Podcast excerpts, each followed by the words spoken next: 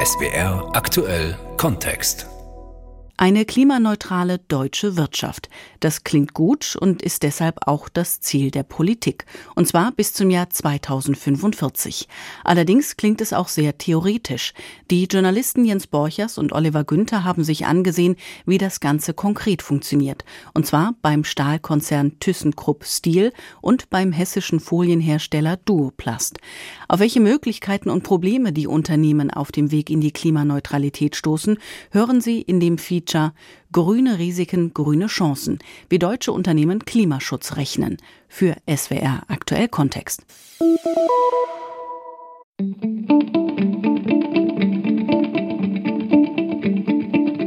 Der Mann sieht nicht aus wie ein Stahlbaron. Kein Kinnbart, kein stechender Blick. Der Auftritt ähnelt eher Apple-Gründer Steve Jobs. Schwarzer Rollkragenpullover, freundliches Lächeln, wache Augen hinter einer hellbraunen Brillenfassung. Arndt Köfler, lassen Sie das Doktor weg. Arndt Köfler ist technischer Vorstand bei ThyssenKrupp Steel. So heißt die Stahlsparte des ThyssenKrupp-Konzerns heute. Er soll dafür sorgen, dass weiter Stahl produziert wird in Duisburg. Und zwar klimafreundlich. Denn Stahlproduktion stößt bisher massenweise CO2 aus. CO2, für das der europäische Emissionshandel einen immer höheren Preis vorsieht. Am Ende einen zu hohen. Weil das ETS-System uns in den nächsten Jahren mit immer höheren Kosten oder der grauen Stahlerzeugung belasten wird, ist mit grauem Stahl tatsächlich um den Dekadenwechsel herum keine schwarzen Zahlen mehr zu schreiben. Rund 300 Kilometer entfernt im hessischen Lauterbach hat Detlef Kase sein Büro. Helle Hose, weißes Hemd, schlanke Figur, Typ Langstreckenläufer. Erster Eindruck, der Mann lacht gerne. Detlef Kase ist Managing Director des Folienherstellers Duoplast. Fragt man ihn danach, warum Duoplast in Klimaschutz investiert, kommt die Antwort ebenso schnell wie klar. Jedes Unternehmen, was das nicht macht, wird irgendwann keine Existenzberechtigung an diesem Markt mehr haben. Der Stahlriese ThyssenKrupp Steel in Duisburg. Das mittelständische Unternehmen Duoplast im hessischen Lauterbach. Beide stehen vor der gleichen Herausforderung. Sie müssen klimafreundlicher werden und trotzdem profitabel bleiben. Hinter mir sehen wir einen klassischen Hochofen, neuester Bauart. Äh, das, das ist der Nachteil hier. Ne? Matthias Weinberg wird am Hochofen Nummer 1 von einem Alarmsignal unterbrochen. Ein enormes Gefäß mit orangefarben glühendem Metall setzt sich automatisch in Bewegung. Dabei wird massenhaft Koks und Kohle verbrannt. Und das ist Gift fürs Klima. Wer derart verschmutzt, muss beim Europäischen System für Emissionshandel, beim ETS, Zertifikate kaufen. ThyssenKrupp Steel zahlt schon jetzt pro Jahr etwa 100 Millionen Euro für diese Zertifikate. Tendenz schnell steigend. Das rechnet sich nicht mehr, sagt Arndt Köfler, technischer Vorstand bei ThyssenKrupp Steel. Weil das ETS-System uns in den nächsten Jahren mit immer höheren Kosten oder der grauen Stahlerzeugung belasten wird, ist mit grauem Stahl tatsächlich um den Dekadenwechsel herum keine schwarzen Zahlen mehr zu schreiben. Deshalb zeigt uns Metallurgiechef Matthias Weinberg die Baustelle eines neuen Hochofens. Der soll in etwa ab 2030 zu 100 Prozent mit grünem Wasserstoff betrieben werden. Der entscheidende Effekt von dem Wasserstoff ist, wenn Sie den benutzen, um eine Reaktion mit Erz abzuwickeln, dann kriegen Sie reinen Wasserdampf raus. Es ist also ein sehr, sehr sauberer Prozess. Die CO2-Bilanz sieht dann natürlich hervorragend aus. Wenn Sie sehr, sehr viel grünen Strom einsetzen, dann kommen Sie mit Ihrer CO2-Bilanz wirklich auf niedrigste Werte. Und nur dann hat die Stahlproduktion in Duisburg überhaupt noch eine Chance zu überleben. Aber der Umbau kostet. Sechs Hochöfen sind es bisher. Sie müssen durch wasserstofffähige Anlagen ersetzt werden. Kosten geschätzte 10 Milliarden Euro. Wir, die Steuerzahler, schießen Geld dazu. Jetzt erst einmal 2 Milliarden Euro für den Bau des ersten Hochofens. Bis die gesamte Produktion bei ThyssenKrupp Steel auf Wasserstoff umgestellt sein wird, vergehen noch 10, 15 Jahre. Aber der erste wasserstoffbasierte Hochofen, der soll spätestens 2028 in Betrieb gehen. Mit Wasserstoff. Sehr viel Wasserstoff und der muss importiert werden. Wahrscheinlich aus afrikanischen Staaten oder von Produzenten am arabischen Golf. Eine offene Frage ist allerdings, wie dieser importierte grüne Wasserstoff dann zu ThyssenKrupp Steel nach Duisburg kommt. Pläne für eine Pipeline, die gibt es zwar. Aber wer die Röhre bezahlt, das ist ungeklärt. ThyssenKrupp Steel sagt, wir können das nicht. Und angesichts Klammer öffentlicher Kassen schrumpfen die Chancen auf Milliardensubventionen. Es kann also sein, dass der neue Hochofen 2028 erst einmal mit Erdgas betrieben werden muss. Technisch ist das machbar. Es würde dann auch weniger CO2 emittiert als im aktuellen Betrieb auf Kohlebasis. Nur grüner Stahl wäre das dann eben noch nicht. Und die Kosten für die CO2-Zertifikate beim ETS, die steigen ja immer noch rasant. Rund drei Autostunden entfernt von Duisburg steht Mike Kieschnick neben zwei containerartigen Kästen, die durch chromblitzende Rohre miteinander verbunden sind. Die vordere Front der Kästen bilden großflächige Metalllamellen, die das Ganze aussehen lassen wie einen XXL-Autokühler. Mike Kieschnick ist der Betriebsleiter des Duoplastwerks im thüringischen Sünna, rund 60 Kilometer entfernt vom Firmensitz in Lauterbach. In Sünna produziert Duoplast Folien für die Lebensmittelindustrie, die Landwirtschaft, aber auch zur Sicherung von Transporten. Die Folienproduktion ist ein energieintensiver Prozess, bei dem einiges an CO2 in die Atmosphäre geblasen wird. Womit wir wieder bei Betriebsleiter Mike Kischnick und dem XXL Autokühler sind. Autokühler, der Vergleich trifft es tatsächlich, denn bei dem Konstrukt handelt es sich um eine Kühlanlage, die dabei hilft, den CO2-Ausstoß zu senken und das Unternehmen Duoplast klimafreundlicher zu machen, wie Mike Kischnick erklärt, nicht ohne Stolz. Die Anlage wurde optimiert auf die Produktionsanlagen, die wir drin haben, auf die Kältebedarfe, die dort entstehen. Wir sparen dadurch ca. 10 Prozent des gesamten Energieaufkommens ein und auch ca. 500 Tonnen CO2. 500 Tonnen CO2. Bezogen auf die Bruttoemissionen von Duoplast entspricht das einem Anteil von rund einem Prozent. Klingt nicht viel. Insgesamt aber hat das Unternehmen in den vergangenen vier Jahren mit einer ganzen Palette von Maßnahmen mehr als ein Viertel seiner Treibhausgasemissionen eingespart. Und das ist nur der Anfang. Bis 2030 will das Unternehmen seine Treibhausgasemissionen im Vergleich zum Basisjahr 2019 um 95 Prozent verringern. Ganz zentral dabei die Umstellung bei der Energieversorgung von fossilen auf erneuerbare Energien. Übrigens auch aus wirtschaftlichen Gründen, denn die CO2-Bepreisung hat auch für Duoplast zur Folge, dass zum Beispiel Gas immer teurer werden wird. Deshalb hat Duoplast unter anderem in eine eigene Photovoltaikanlage investiert. Detlef Kase ist Vorstand und Managing Director bei Duoplast. Als wir im Rahmen unserer Recherche bei Duoplast angefragt haben, ob das Unternehmen bereit sei, uns einen Einblick zu geben in Klimakosten und Investitionen, hat Detlef Kase schnell Ja gesagt. Bei Duoplast ist man selbstbewusst, was Klimaschutz angeht, aber der schlachsige Firmenvorstand weiß auch, ohne Investitionen in Klimaschutz würde das Unternehmen nicht mehr lange überleben. Ja, sicherlich die nächsten zwei, drei, vier Jahre, aber langfristig ist das eine unabdingbare Strategie, jedes Unternehmen klimaneutral auszurichten. Eine Strategie, die allerdings auch erstmal Geld kostet. Klar, wir haben zweieinhalb Millionen Euro Investitionskosten in Energieprojekte die letzten drei Jahre getätigt. Wir haben auch Stellen geschaffen. Wir haben auch Geld ausgegeben für Berater, um diese hochkomplizierten Prozesse durchführen zu können. Ein kleiner Teil der Investitionen würde vom Staat gefördert. Vom Staat wünscht sich Duoplast-Vorstand Kase allerdings mehr Unterstützung. Zum Beispiel beim Thema Recycling und Kreislaufwirtschaft. Beides könnte helfen, auch bei den Rohstoffen für die Folien CO2 einzusparen. Denn das für die Folienproduktion verwendete Granulat hat in der Regel eine sogenannte fossile Basis, sprich auch dessen Herstellung verursacht CO2. Recycling könnte helfen, diesen CO2-Anteil zu reduzieren. Konkret das Recyceln schon mal benutzter Folie. Aber dazu muss diese Folie halt auch wieder den Weg zu Duoplast zurückfinden. Ein solches Recycling-System wäre gut für den Klimaschutz, aber sowas kriege kein Unternehmen, keine Branche alleine hin. Das müsse der Staat anstoßen, so Duoplast-Chef Kase. Es bedarf Förderungen zum Aufbau der Kreislaufwirtschaft, um einfach diesen Schritt zu beschleunigen. Darauf zu warten, dass sich der Markt und die Nachfrage Stück für Stück einpendelt und erst dann die Investitionen entstehen, wird uns zeitlich zurückwerfen.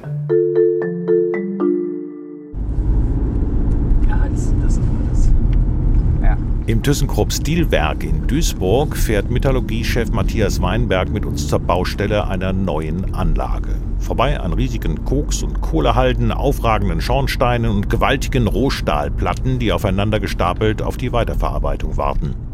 Die neue Direktreduktionsanlage für eine klimafreundlichere Stahlproduktion, die steckt momentan noch in einem blauen Container. Als Modell, ganz in weiß. Direkt nebendran planieren aber schon schwere Raupen gerade den Bauplatz für diese Direktreduktionsanlage. Die soll in etwa ab 2030 zu 100 Prozent mit grünem Wasserstoff betrieben werden. Matthias Weinberg zeigt am Modell, was hier entsteht. Der Wasserstoff hat die ehrenvolle Aufgabe, diesem Erz hier den Sauerstoff zu entreißen. Das geschah bisher mit Koks und Kohle im Hochofen und jetzt soll der Wasserstoff helfen, in der Direktreduktionsanlage den unerwünschten Sauerstoff aus dem Erz rauszuholen und es dann später zu schmelzen. Wir können da bis zu 90 Prozent dekarbonisieren, wenn Sie auf die ganze Kette gucken. Es gibt so ein paar Prozessschritte, die sind schwierig. Da muss man noch ein bisschen Entwicklungsarbeit machen, aber der Hebel ist enorm, weil wir gerade hier an einem Standort immense Mengen natürlich von Kohlenstoff einsetzen und die können wir direkt en gros mit Wasserstoff verdrängen. Und nur dann, nur dann hat die Stahlproduktion in Duisburg überhaupt noch eine Chance zu überleben. Mit grün produziertem Stahl. Mit diesem Stahl will ThyssenKrupp Steel die gigantischen Investitionen von insgesamt 10 Milliarden Euro wieder reinholen. Warum? Weil die Kunden grünen Stahl brauchen, sagt Vorstandsmitglied Arndt Köfler. Sein Argument, nicht nur ThyssenKrupp Steel, auch seine Kunden müssten ihre CO2-Bilanzen drastisch senken. Und dazu zähle eben auch alles, was an Rohmaterial in ihren Produkten verarbeitet werde. Unsere großen Automobilkunden haben alle Ziele für die 30er Jahre verkündet und die bekommen sie natürlich nur in den Griff, wenn sie auch auf Vorprodukte zurückgreifen können, die dann CO2 gemindert oder grün sind. Auch diese Großkunden stehen unter Zeitdruck. Und Arndt Köfler baut darauf, dass ThyssenKrupp Steel mit seiner Strategie hin zu einer klimafreundlicheren Stahlproduktion auf den Märkten die Nase vorn haben wird, weil sie sich einen Technologievorsprung erarbeitet hätten. ThyssenKrupp Steel stellt bisher Stahl in über 2000 unterschiedlichen Zusammensetzungen her. Unterschiedliche Güten heißt das im Stahljargon. Alle diese Güten sind präziser auf ganz spezifische Kundenwünsche abgestimmt.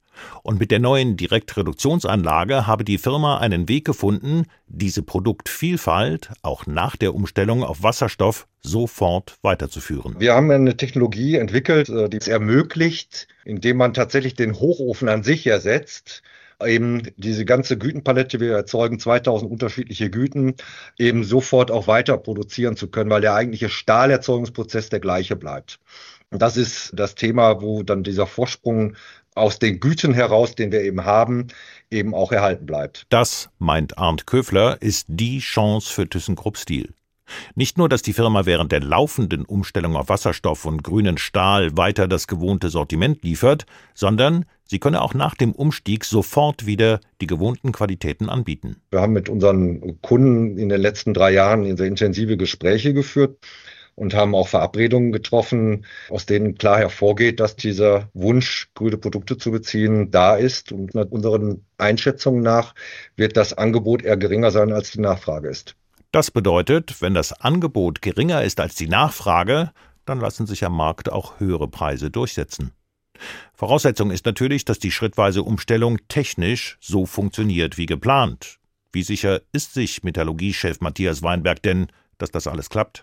Sicher ist man erst, wenn man es ausprobiert hat, im großen Maßstab. Man kann versuchen, alle Risiken so klein wie möglich zu halten. Und das ist das, was wir den ganzen Tag hier machen. Das heißt also, wir versuchen über Versuche, über Rechnungen, über Kooperationen mit Universitäten, mit anderen Instituten, versuchen wir alles, was noch nicht abgesichert ist, abzusichern. Im Duoplastwerk in Synag greifen Vorstand Detlef Kase und Betriebsleiter Mike Kieschnick mit beiden Händen voll zu. Kase und Kischnick stehen vor einem Behälter mit Foliengranulat. Kleine beige-graue Kügelchen, die die beiden langsam durch die Finger rieseln lassen. Das Granulat ist der Rohstoff der Folien, die bei Duoplast hergestellt werden. Einfach gesagt, das Granulat wird erhitzt, verflüssigt und schließlich in Folie verwandelt. Je nach Bedarf in unterschiedlicher Stärke und Belastbarkeit. Das Problem, nicht nur bei der Verarbeitung des Granulats zu Folie wird CO2 ausgestoßen, nein, auch bei der Herstellung des Granulats selbst. Und auch dieser CO2-Anteil fließt in das Endprodukt Folie mit ein. Um seine Folie grüner, also klimafreundlicher zu machen, setzt man bei Duoplast auf Recycling. Genauer gesagt auf recyceltes Granulat, also Granulat, das aus gebrauchten Folien wieder zurückgewonnen wird. Für den Laien sieht die grünere Folie, naja, einen Tick grauer aus. Für den Klimaschutz ist der Unterschied da schon wesentlicher. Wir haben hier zwei Folien. Einmal unsere Standardfolie und einmal unsere PCR-Folie. Diese hat 30 Prozent Folie, die zurückkommt von unserem Kunden. Und wir sparen hiermit 20 Prozent CO2 ein. PCR, das Kürzel steht übrigens für Post-Consumer Recycled, also sowas wie nach dem Gebrauch recycelt. Die PCR und damit CO2-ärmere Folie ist teurer für den Kunden. 5 bis 10 Prozent, so die Auskunft von Duoplast. Aber als wir Duoplast-Vorstand Detlef Kase fragen, ob der Preis nicht ein Wettbewerbsnachteil sei, gibt der eine überraschende Antwort. Im Gegenteil, die Folie habe einen entscheidenden Wettbewerbsvorteil. Ja, der Wettbewerbsvorteil ist natürlich da. Je klarer und je genauer und je dezidierter wir unsere Klimazahlen und unsere Treibhausgasbilanz ausweisen können, desto mehr haben wir Zugang insbesondere zu den Großkonzernen, die da sehr, sehr viel Wert drauf legen. Duoplast setzt also auf Klimaschutz. Das heißt, die Produkte werden teurer. Und trotzdem soll das gut fürs Geschäft sein? Der Hauptgrund ist ein politischer. Denn die Politik hat entschieden, Deutschland soll bis 2045 klimaneutral sein. Das bedeutet, nicht nur Duoplast muss seinen CO2-Ausstoß reduzieren, alle Firmen sind dazu verpflichtet. Und das heißt auch alle Duoplast-Kunden, ob Lebensmittelkonzern oder Spedition. Alle müssen darauf achten, dass die Produkte, die sie selbst einkaufen, möglichst klimafreundlich produziert wurden. Der niedrigere CO2 bzw. Treibhausgasausstoß wird in diesem System zum Verkaufsargument. Heute zählen nicht nur die Euros, sondern auch das CO2-Äquivalent. Das heißt, der CO2-Anteil wird sowas wie ein zweiter Preis. Ein Preis, der auch über die künftige Wettbewerbsfähigkeit der Duoplastfolien entscheidet. Wie viel eine künftige CO2-minimierte Duoplastfolie kosten wird, dazu könne man nichts sagen, heißt es bei Duoplast. Was dagegen schon klar ist, durch die mit den Investitionen in Klimaschutz verbundenen Energiesparmaßnahmen spart das Unternehmen schon heute Geld. Rund 200.000 Euro pro Jahr. Und für seine Investitionen in Klimaschutz erhält Duoplast staatliche Unterstützung. In den vergangenen drei Jahren waren das rund 250.000 Euro. Das entspricht 10 Prozent der Gesamtinvestitionen von 2,5 Millionen Euro. ThyssenKrupp Steel antwortet auf die Frage, wie viel denn eine Tonne CO2-armer Stahl kosten könnte, nur indirekt. Ein Mittelklasse-Pkw würde durch die Verwendung von CO2-reduziertem Stahl wohl um einen niedrigen dreistelligen Eurobetrag teurer werden. In der Branche geht man davon aus, dass eine Tonne grüner Stahl um ca. 25 Prozent teurer sein wird als der heutige graue Stahl. Auch ThyssenKrupp profitiert bei seinen Klimaschutzinvestitionen von staatlichen Förderungen. Und zwar in viel größerem Maße als der Folienhersteller Duoplast. ThyssenKrupp Steel bekommt bis zu 2 Milliarden Euro staatlicher Förderung für den Aufbau der geplanten ersten Direktreduktionsanlage. Das entspricht rund zwei Drittel der Gesamtinvestition. Das war das Feature Grüne Risiken, grüne Chancen, wie deutsche Unternehmen Klimaschutz rechnen von Jens Borchers und Oliver Günther für SWR Aktuell Kontext.